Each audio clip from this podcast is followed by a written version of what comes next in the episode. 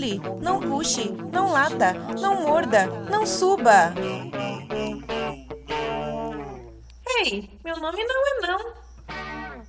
Bom dia, boa tarde, boa noite, pessoal. Olá, ouvinte, tudo bem com você? Você está ouvindo o podcast do Meu Nome Não É Não, que traz desenha de livros, artigos, reportagens, documentários sobre o mundo do comportamento animal e propõe uma conversa sobre essas experiências e sobre esses estudos. A nossa proposta é divulgar autores, livros, artigos, pesquisas, métodos, enfim, todo conteúdo que possa beneficiar a relação que nós temos com os nossos pets. Ah, e não é para deixar de ouvir aí os documentários, nem ler as pesquisas e nem ler os livros, tá? A gente só quer que vocês se sintam motivados a buscar o tema que vocês mais querem saber no momento. Este programa é produzido por nós. Meu nome é Nayara Lima, da Dog Be Good. E eu sou a Mirielle Campos, da Alcão. Nós estamos nas redes sociais, Facebook, Instagram, Twitter. Basta procurar por Meu Nome Não É Não ou arroba Meu Nome Não É Não. Você também pode falar com a gente através do e-mail meu nome não é não, arroba gmail.com ou conhecer mais sobre nós, baixar os nossos episódios para ouvir offline no nosso site meu nome não é não.com. Queremos ouvir suas críticas, elogios, sugestões e também queremos engajamento. então, Muito importante. Então dá um like, comenta nas nossas postagens, vamos piramidar. É isso mesmo. Não há melhor recompensa que a sua curtida, seu comentário, emojis, stories marcando a gente. Por favor, marquem a gente nos seus stories. É, a gente quer saber o que vocês estão fazendo enquanto escutam a gente. E nós vamos continuar hoje a série de cinco episódios sobre enriquecimento ambiental. É o enriquecimento ambiental na real.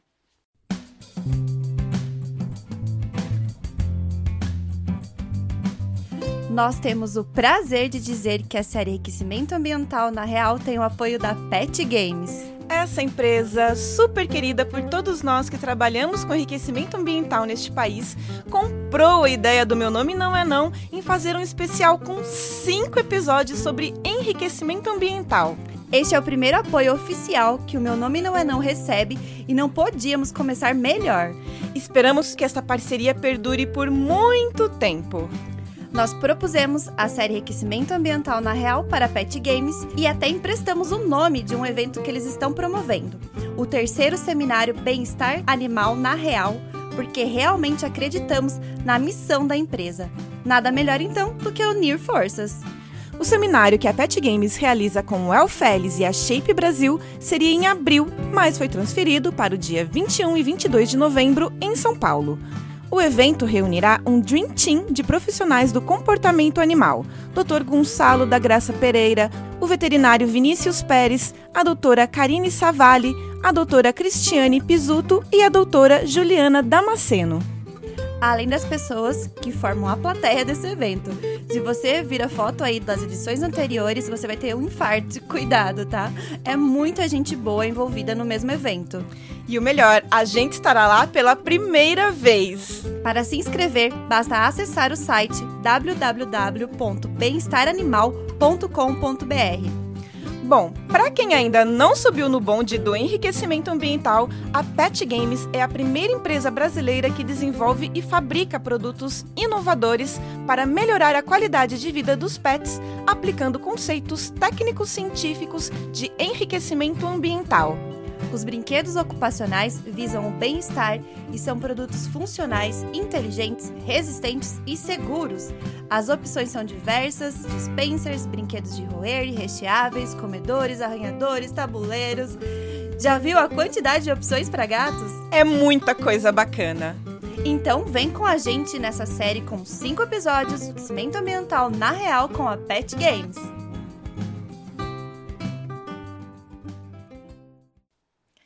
Neste quarto episódio da série, o tema é enriquecimento social. Se você ainda não ouviu os três primeiros episódios, corre lá para entender como nós dividimos a série, entender como tudo isso começou e também saber o que teremos daqui para frente. Vamos nessa, pessoal! Nosso último episódio, focado em teoria sobre o aquecimento ambiental, é focado em enriquecimento social. Mas não se esqueça que ainda teremos um quinto episódio nessa série, focado aí na prática, em como aplicar tudo isso que a gente falou aqui, né? Tanta teoria. Antes de iniciar o nosso quarto episódio da série Enriquecimento Ambiental na Real, vamos recapitular o que vimos. No primeiro episódio, abordamos temas relacionados aos conceitos de enriquecimento ambiental e bem-estar animal. Descobrimos que o enriquecimento ambiental tem como objetivo o bem-estar e que o bem-estar é um estado que pode ser medido fisiologicamente ou por meio de comportamentos do animal a partir de comparativos, comparando animais em diferentes tipos de cativeiro e também na própria natureza. Também vimos o quanto evoluímos na discussão deste assunto. Em 1925, Yerkes falou que um animal em cativeiro deveria ter atividades em seu recinto quando ele não pudesse estar em um ambiente parecido com o seu habitat natural. No final da década de 1940, pesquisadores começaram a comprovar como o enriquecimento ambiental afetava o cérebro, e assim o EA passou a ser visto como uma estratégia também para humanos, especialmente quando o assunto é o desenvolvimento de crianças e doenças cognitivas degenerativas e senis. A partir da década de 1960, os estudiosos definiram a responsabilidade humana sobre o bem-estar e qualidade de vida dos animais de produção e animais que estão sob a nossa responsabilidade. Foram então criadas as cinco liberdades do mundo animal. Conhecendo melhor o básico para garantir o bem-estar do animal, pesquisadores também definiram os tipos de aquecimento que atendem cada uma dessas necessidades. No segundo episódio, conhecemos mais sobre o enriquecimento alimentar e o cognitivo. Primeiramente, abordamos que para saber qual enriquecimento usar, devemos antes saber de que animal estamos falando, ou seja, devemos entender o Anvelt, a bolha que compõe o universo da espécie. Além disso, entendemos que os animais sentem emoções e uma delas é a busca. O quanto ter um propósito fez e faz a diferença na existência dessas espécies nos dias de hoje. Deste modo, os animais precisam de desafios que se assemelhem aos da natureza. É claro que eles não precisam se sentir ameaçados por seus predadores, como ocorreria numa vida no habitat próprio, até porque isso elevaria o grau de estresse deles. Mas tudo que oferece prazer e estimula comportamentos naturais faz parte de promover o bem-estar. E quando o assunto é enriquecimento alimentar, devemos pensar em como o animal teria acesso ao alimento na natureza e tentar reproduzir algumas coisas, como o forragear dos cães e o quebrar a cascas de algumas aves. Já o cognitivo está presente em vários outros aquecimentos, porque no final das contas tudo passa pelo cérebro. Mas se pensarmos mais especificamente nele, o aquecimento cognitivo está em todo tipo de desafio que estimula o animal a pensar um pouco mais para conseguir um recurso que não necessariamente é comida, mas pode ser acesso a um outro ambiente da casa ou acesso a um ambiente do passeio. Vale destacar que dentro do cognitivo está o treinamento ou adestramento, aquela sessãozinha que a gente faz para adquirir um comportamento ou para captar o comportamento do animal. No terceiro episódio, vimos mais sobre enriquecimento físico e sensorial e dissemos que devemos avaliar os movimentos naturais de cada espécie, também o seu Anvelt. Coelhos pulam e roem, cobras rastejam e buscam calor, ratos fazem túneis e farejam também, gatos es escalam e têm ótimos ouvidos, aves empoleram e enxergam muito bem cores, Quanto mais a fundo você entender a espécie que está na sua casa, melhor será a sua capacidade perceptiva sobre que tipo de enriquecimento usar para estimular o sensorial, que são os sistemas auditivo, olfativo, tátil e visual, além do paladar.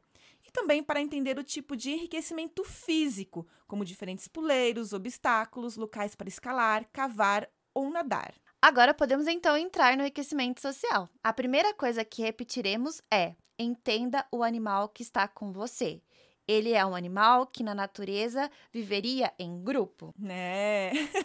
Um artigo publicado no site Nature intitulado How Does Social Behavior Involve destaca que existe uma grande variedade de socialidades entre os animais. Alguns animais raramente interagem entre si, mesmo quando se trata de questões de cuidados com os filhos, por exemplo. Mas há exemplos de animais relativamente sociais, de mosquitos a ursos polares. O artigo afirma que, entre aspas, organismos altamente sociais vivem juntos em grandes grupos e frequentemente cooperam para realizar muitas tarefas. Exemplos de grupos sociais incluem grupos de lobos e cardumes de peixes.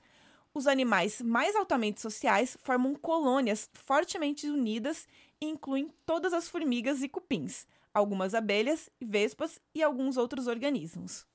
O artigo ainda traz que muitos comportamentos sociais dos animais são adaptáveis e ser social aumenta a aptidão de um animal no seu sucesso reprodutivo ao longo da vida. Além de proteção, o texto traz uh, o exemplo. Aspas. Uma paisagem cheia de gnus solitários oferecerá opções fáceis para grandes predadores como leões. Se os gnus se reunirem em um único grupo, o risco de qualquer indivíduo ser comido é reduzido. Na circunstância de um ataque de um predador, as chances do indivíduo ser o alvo são 100% para indivíduos solitários e 1% em um grupo de 100 e 0,1% em um grupo de 1000. Gnus sofrem custos sociais por se agregarem em grupos. Os locais de pastagem podem não fornecer alimento adequado para todos os indivíduos do grupo, por exemplo.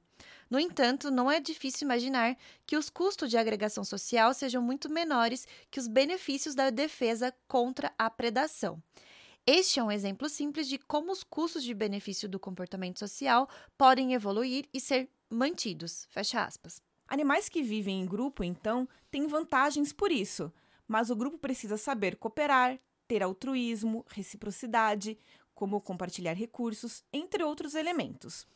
No início dos estudos sobre animais domésticos, havia muita confusão devido aos comparativos entre as espécies que vivem conosco, que são domésticas, e a sua origem selvagem. Mas a partir de estudos de muitos pesquisadores, o fator domesticação foi considerado como muito importante quando o assunto é a socialização e a relação entre animais e humanos. Vamos dar o exemplo de cães e gatos. A espécie que mais possui traços genéticos com os nossos cachorros e que se acredita-se que deu origem ao, ao nosso cão doméstico é o lobo cinzento, que na natureza é um animal que vive em alcateia. Nos livros Seu Cachorro é um Gênio, do Brian Hare e Vanessa Woods, A Cabeça do Cachorro, de Alexandra Horowitz, e Cão Senso, de John Bradshaw, todos eles trazem essa informação. Como animais sociais, houve um pulo mais fácil dos cães em, em, construírem uma relação com humanos, pois até eles possuíam uma linguagem corporal muito mais evidente, porque eles tinham que relacionar-se entre si, os lobos. Já nos gatos domésticos, a situação é outra. A grande maioria dos felinos não vive em grupos, incluindo a espécie que deu origem ao nosso gato doméstico, o Felis silvestre libica, que é o gato selvagem africano. Deste modo, viver em um grupo foi um, um desafio maior para eles. E se pensarmos em como muitas pessoas ainda não compreendem os gatos, ainda é um desafio felino, né? Conquistar os nossos corações. O Guilherme Castelar, no livro Gato, um Deus para chamar de seu, escreve brincando que temos um mini leão ou tigre na nossa casa e que ele poderia realmente querer nos comer caso fosse maior. Já o Brian Hare nos fala que, abre aspas, é provável que o parceiro social mais importante de um cão de estimação seja o ser humano, fecha, fecha aspas. Os cães eles reconhecem pessoas através de todos os seus sentidos, sabem diferenciar a voz humana da voz de um estranho, né, do seu humano para de um estranho. Ainda no livro Seu Cachorro é um Gênio do Brian Hare, ele nos conta sobre um estudo que constatou que os cães são hábeis em recrutar ajuda quando é necessário, e isso é uma interação social. Os cães são seres sociais que toleram viver em grupos e observam os outros a solucionar problemas que não conseguiriam resolver sozinhos.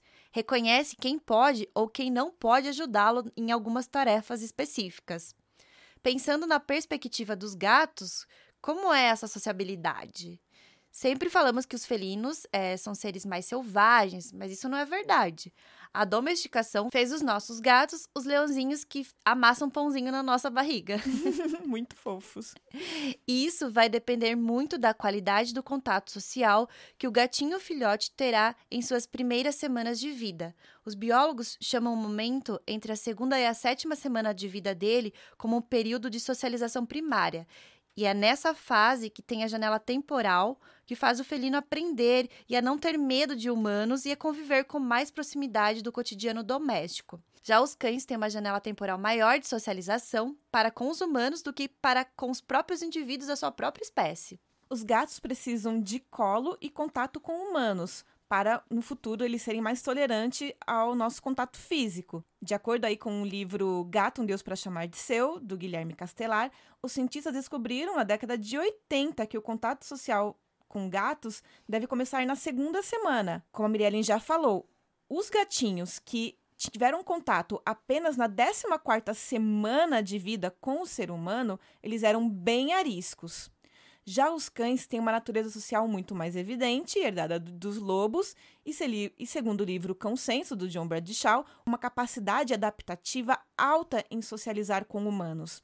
A janela canina de socialização com humanos começa na quarta semana de vida e segue por vários meses. O estudo que ele relata descreve que cães com duas semanas são muito pequenos para entender o mundo à sua volta, enquanto os filhotes de sete semanas precisavam de dois dias de persuasão antes de serem realmente persuadidos a brincar com pessoas.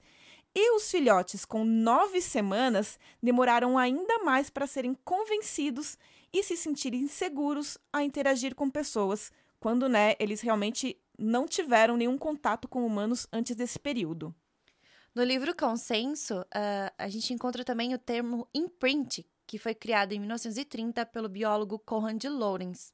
A descoberta do Conrad Lorenz foi muito importante. O imprint, estampagem ou cunhagem, trata da identificação do animal com o ser que está próximo a ele em sua janela filial o pesquisador se tornou famoso porque era considerado o pai de algumas aves aí que fizeram imprinting com ele.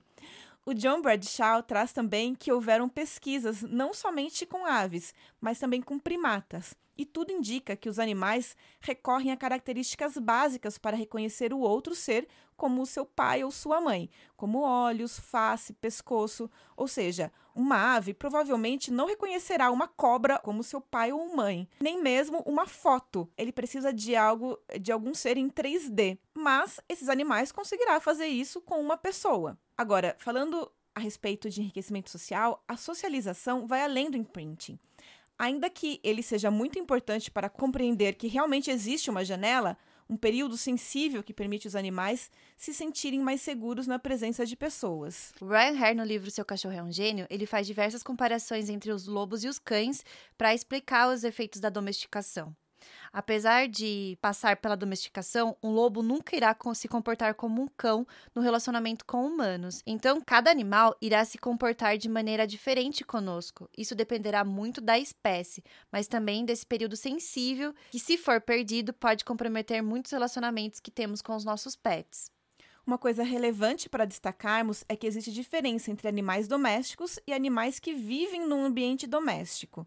O site da revista veterinária traz o artigo Diferença entre os animais domésticos e os animais silvestres e não convencionais. Nele esclarece que, animais, que, os animais domésticos são aqueles que têm convivência com o homem, estão acostumados com sua presença e não vivem especificamente em seu ambiente natural. Já os animais que vivem ou nascem em um ecossistema natural, como por exemplo em florestas, são considerados animais silvestres. E os criados em ambiente doméstico, por exemplo, hamster, porquinho da Índia, calopsita, coelho e papagaio, são considerados animais silvestres não convencionais. Agora, tendo esse tipo de animal em casa, a gente precisa considerar muito suas características naturais quando a gente pensa em sociabilidade. É, para psittacidios, por exemplo, que são é, espécies que necessitam da socialização, o ideal para isso é que, por exemplo, um papagaio conviva com membros de sua espécie ou com outras aves. Além disso, a maioria deles pode criar vínculos, mesmo que não sejam aves da sua própria subespécie. Muito comumente, essas aves que convivem somente com humanos, os papagaios e psitacídeos, eles entram em depressão é, com agravantes de transtornos obsessivos compulsivos se eles vivem somente com humanos. Mudanças no tamanho e na composição de grupos de animais também é uma forma de introduzir o enriquecimento social no cotidiano desses animais domesticados. Em outros pássaros, como flamingos, o aumento do rebanho dá confiança às aves. No zoológico de Colchester, no Reino Unido, Colocar um espelho em pontos estratégicos do recinto dessas aves teve um efeito super positivo de criar confiança dentro do grupo, iniciando aí comportamentos de acasalamento. Ao analisarmos é, tantas características sociais de espécies diferentes, como promover um EA social entre espécies que normalmente já se encontrariam se eles estivessem em vida livre? Bom, o enriquecimento social é fornecido de duas maneiras. Primeiro, indivíduos que vivam em pares ou grupos e que atendem às necessidades sociais dos animais por meio de contato direto com membros da mesma espécie. Ou, segundo, animais que não vivam juntos, mas que através de EA lhes sejam fornecidos pistas visuais, olfativas ou auditivas de indivíduos específicos na mesma sala. Para situações aí que exijam animais que sejam alojados individualmente, sinais sensoriais podem servir como um substituto do contato direto. Embora os animais alojados individualmente não sejam capazes de participar de interações físicas específicas aí com a espécie, eles podem permanecer cientes de indivíduos de sua mesma espécie e são capazes de reagir a pistas sensoriais fornecidas por ele. Sendo assim, o EA social ele não é somente a presença de outros de outro indivíduo da mesma espécie ou de outra espécie no mesmo ambiente. No artigo Environment Enrichment Practical Strategies for Improving Felony Welfare, de Sarah Elise, ela detalha mais a respeito dessas diferenças de enriquecimento social. Segundo a pesquisadora, o enriquecimento animado compreende estímulos sociais que podem surgir de várias fontes. Por exemplo, a mesma espécie, que seria a intraespécie, e espécies diferentes, que seria interespécie. Ou, em alguns casos, ambas. A estimulação social pode ser temporária ou permanente e pode ou não envolver contato físico direto com outro indivíduo, como a Mirielle já nos pontuou. Já a interação social intraespécie, ela exemplifica em relação aos gatos, que exibem a capacidade de viver em grupos sociais sob certas circunstâncias de abundância alimentar. Dentro desses grupos sociais dos felinos, os comportamentos afiliativos são observados apenas entre certos indivíduos, sugerindo a existência de associados preferenciais. Mas a influência do comportamento amigável no bem-estar dos gatos domésticos ainda não está totalmente esclarecida. Com relação a técnicas de enriquecimento social, Apesar da maioria dos felinos ser solitária, foi observado que tigres mantidos em pares apresentavam maior variabilidade comportamental, principalmente quando eles tinham interações sociais diretas. E que os animais mantidos apenas próximos uns aos outros, que eles não tinham contato direto, eles apresentavam maior frequência de passing, que é aquele, aquele, aquela forma de ficar andando de um lado para o outro. Já a interação social interespécie, no caso dos gatos, compreende a interação com seres humanos, sendo recomendada por vários autores para gatos confinados. É, Ellis afirma que o estudo subjetivo sugeriu que gatos alojados em laboratórios podem preferir a interação humana ao invés de brinquedos como fonte de estímulo. No entanto, a socialização precoce para os seres humanos influenciará bastante a maneira como o gato os percebe e, posteriormente, como as interações humano-gato são benéficas. A interação interespécie com espécies não humanas também possui um potencial de aquecimento, segundo Ellis, desde que todos os animais sejam socializados adequadamente uns com os outros.